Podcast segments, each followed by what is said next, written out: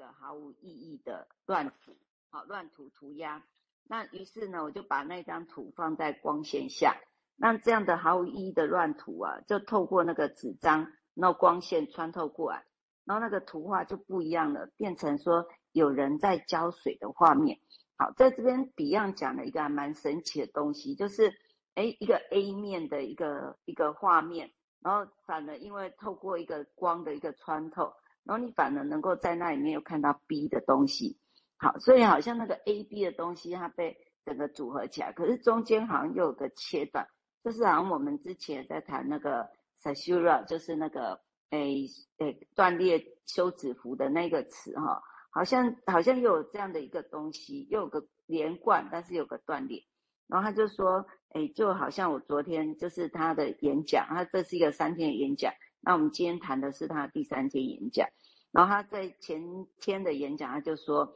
诶，要了解一个孩子为什么他不能够理解数学，为什么他会以为二加四等于四？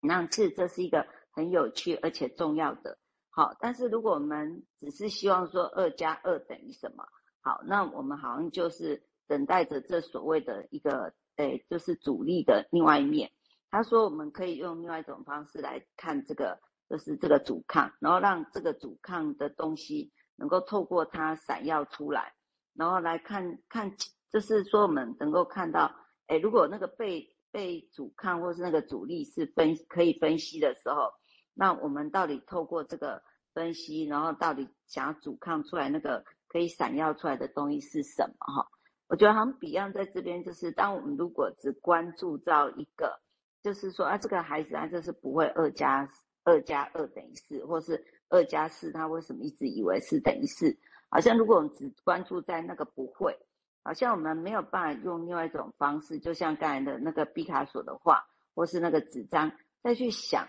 就是有更多的一种好奇，去想这个孩子他到底怎么了？哈，好，那所以他这边又讲到说，他前面有讲到一个，诶，就是在医院因为癌症去世的病人，那他在诶后来癌症末期的时候，他就是把他的分析师找去。然后分析师那时候是诶被那个 Beyond 督导，所以 Beyond 就跟他说：“诶你要去想说，为什么病人在他最后的诶离世的时候，他得要把你叫去呢？难道只是为了想要骂你而已吗？”好，后来那个分析师诶想一想以后就觉得，嗯，好像应该不止这样，所以那个分析师后来就诶开始能够继续跟那个个案工作的时候，就发现说，那个个案生命中最后唯一能够在跟诶，去这个分析师去谈到，在他的生命中的一个，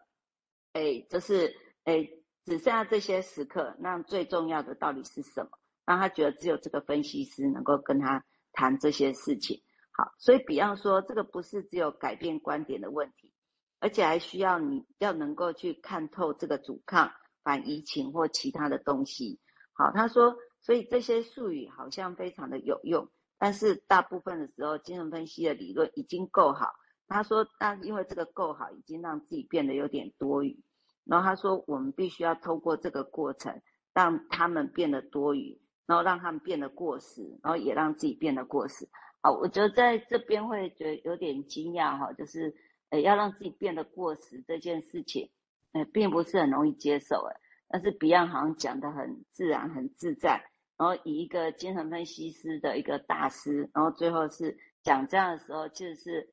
讲这我不太理解为什么他他讲说我们要让自己变得过时，但是可以理解的是，他觉得我们不应该太依赖那些就是精神分析的语言，然后去理解事物，而没有办法去做更多的思考。这样，好，先到这里。嗯，这其实也是他后面晚年就是我个人当然有个人的解读了哈。我不能先广告一下，像我们下礼拜会谈那个达尔文的蚯蚓啊，Adam Phillips 论生死啊。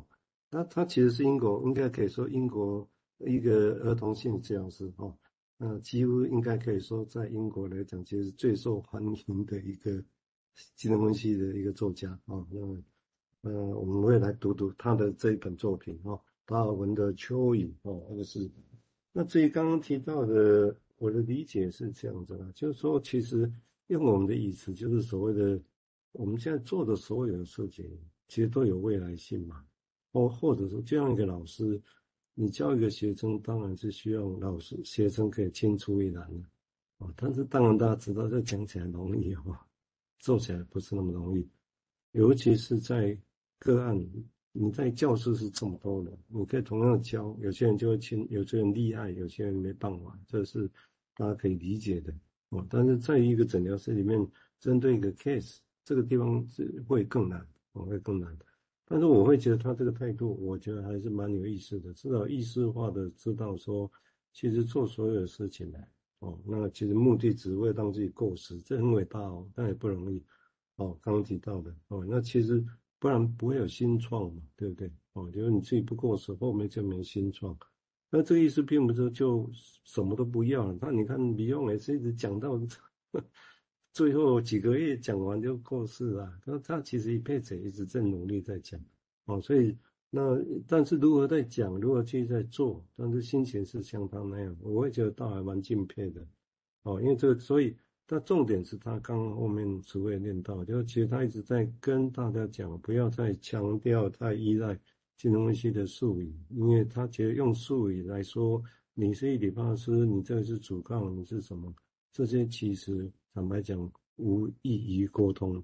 也真的无助于一个人的成长。这是我个人的感觉，我相当同意。啊，但是并不是说这个语词就不重要，啊，只是不能太依赖这些东西，因为我们需要还是眼前睁开看这个人到底是怎么样，那到底是不是还有其他的可能性？所以我通常会觉得，除了术语，哎，想到了，那我觉得应该还有别的。哦，所以变成是意识上，我们必须随时要去做这样的提醒了。啊，我讲我的感觉是这样。好，我们接下来请淑卫再进一步谈，谢谢。哎，好，那我刚才也有贴一段哈，就是接下来又有另外一个，哎，就是来，哎，与会者，然后就问 Beyond 说，那我在思考，就是除了这个病患、这个病人本身他有一个阻抗以外。那是不是分析师他本身也会有一些阻抗？而且从你的就是 Beyond 的论点来看，分析师自己也必须改变。那是否就是你所说的改变，也是就是对是对患者是有影响的呢？那 Beyond 就说：“我想是的。”我会发现 Beyond 在很多回答，他常常都是先说 yes，但是后面呢，他就开始讲他的东西了，所以他好像也没在回答这是不是真的 yes no 的事情哦。他就说，哎，有人认为啊、投影代数几何跟欧几里得几何它是不相容。好，那有去查了一下哈，就是呃，在在早期哈，就是欧几里得它的欧几里得几何讲的是平面几何，那后来我们就是开始有一些发展到一种立体的投影的代数几何，就是多多点的那种代数几何这样。好，那。有些人会认为这两个平面跟多点或者是三三立体的那种是不相容的，但是他说，其实在这里面，他说这个投影代数几何其实隐含在欧几里得的几何中，好，就是我们的那个立体其实隐含在那个平面中的意思。那他说多亏了那个笛卡尔，那笛卡尔就是他有去诶，就是研究出那个笛卡尔坐标，好，就是那个 x y 的这个坐标。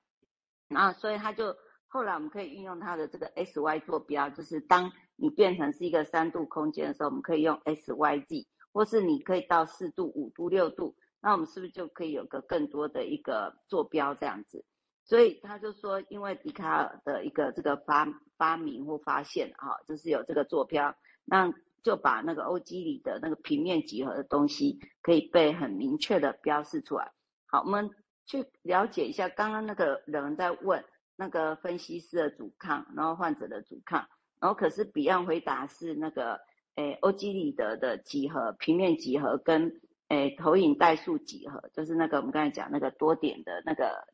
的那个几何这样。好，这个这个东西好像诶有点不相干，可是好像又有点相干哈，因为就是他继续说。在这种互相的情况下，也是适用于同样的情况。他说：“我通常必须要向病人指出来，他们不能够只是来找我接受分析，然后而不必对我进行分析，不管他们喜不喜欢哈。那可是很多病人可能都不喜欢这一点，因为他们不知道，如果他们碰巧去说中。”